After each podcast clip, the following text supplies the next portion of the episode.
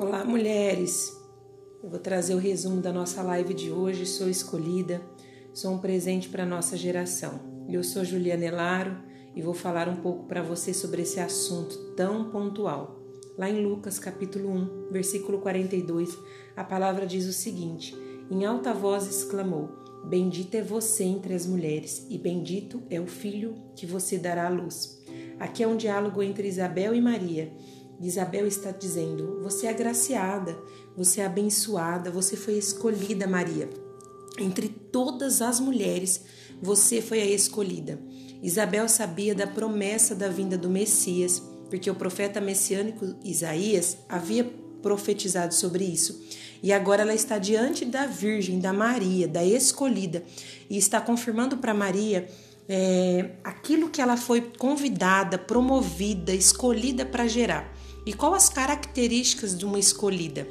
É uma mulher super relevante, é uma, uma mulher que já fez grandes feitos, onde todos conhecem, sua família é uma família de renome. Não. Maria era uma jovem comum, de uma família humilde, até então não tinha aparecido na Bíblia, não tinha feito grandes coisas.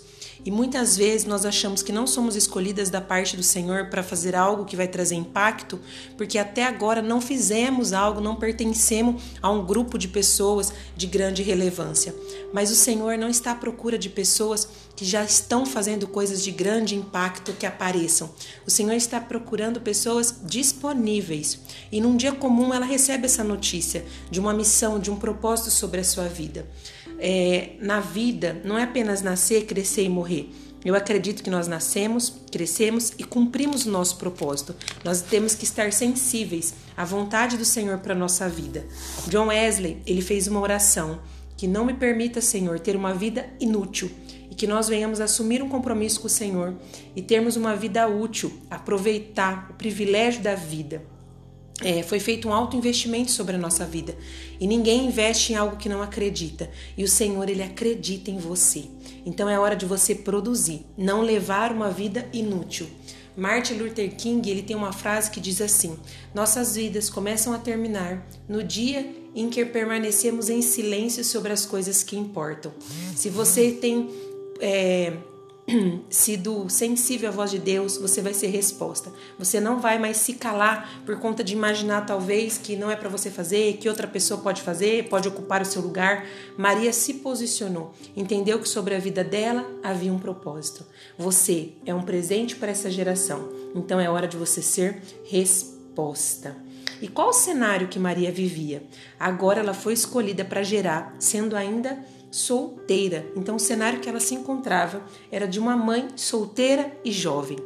Na maioria das vezes, quando o Senhor nos chama, nós pensamos: agora, Senhor, quem sabe se Maria já tivesse casada, já tivesse com a sua vida estabelecida, seria mais fácil.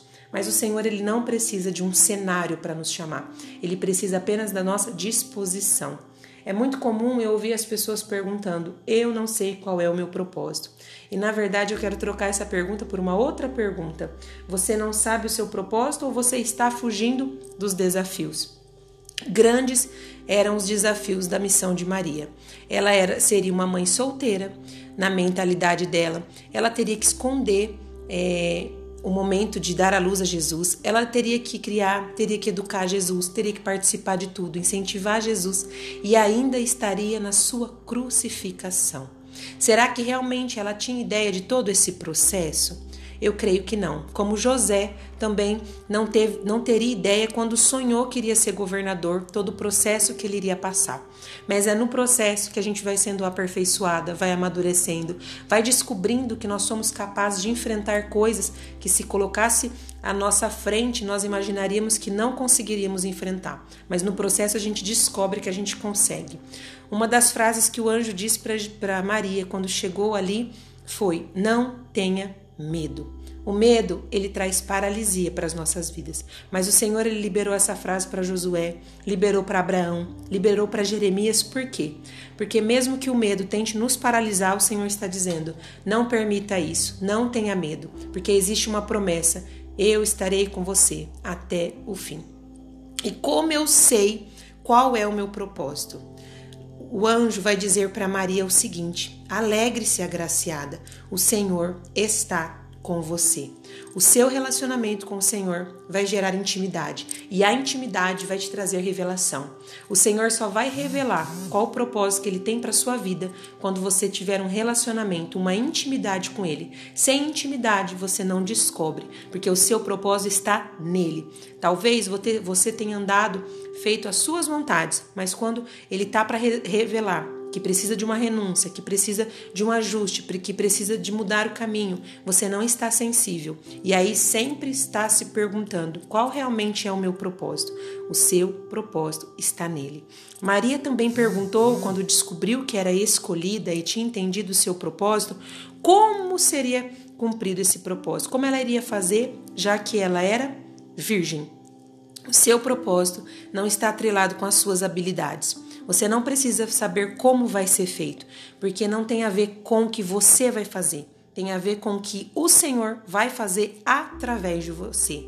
Moisés disse que não sabia falar, Jeremias disse que não passava de uma criança, e o Senhor respondeu para ambos: não está ligado com o que vocês sabem fazer está ligado com o que eu vou fazer através de vocês. Quando você descobrir qual é o seu propósito, entender que você é escolhida, não vai levar mais uma vida inútil, vai ser resposta, a estar disposta a enfrentar os processos. Eu quero que você aprenda mais uma coisa com Maria. Maria foi extrair conhecimento. Você tem que ter um espírito ensinável, porque você não está pronta, mesmo sabendo que é escolhida, mesmo que descobriu o propósito nele, não está pronta, precisa crescer, precisa amadurecer, precisa aprender diariamente. Pedro disse: crescei na graça e no conhecimento. Por quê? Porque não estamos prontas. E Maria vai visitar Isabel. Isabel já está num processo avançado. Ela já tinha ficado grávida, já estava num tempo de gravidez, já tinha muita coisa para passar para Maria. Procure pessoas que já estão vivenciando o que você vai viver, que já vivenciaram o que você vai viver, para te ensinar, para ter uma palavra de direcionamento, para dizer para você como é que vai ser, para dizer para você que vai acontecer desafios, mas como ela venceu esses desafios, o que te espera. Esteja sensível tenha um espírito ensinável. Quando Maria chegou na casa de Isabel, aparentemente nada estava acontecendo, porque Maria ainda não tinha barriga, mas ela tinha uma palavra. Então, no dia de hoje, fique com essa palavra: sou escolhida, sou um presente para essa geração. Essa palavra já é o suficiente para que você venha se responsabilizar com o investimento feito sobre a sua vida. Amém? Eu desejo para vocês um ótimo dia.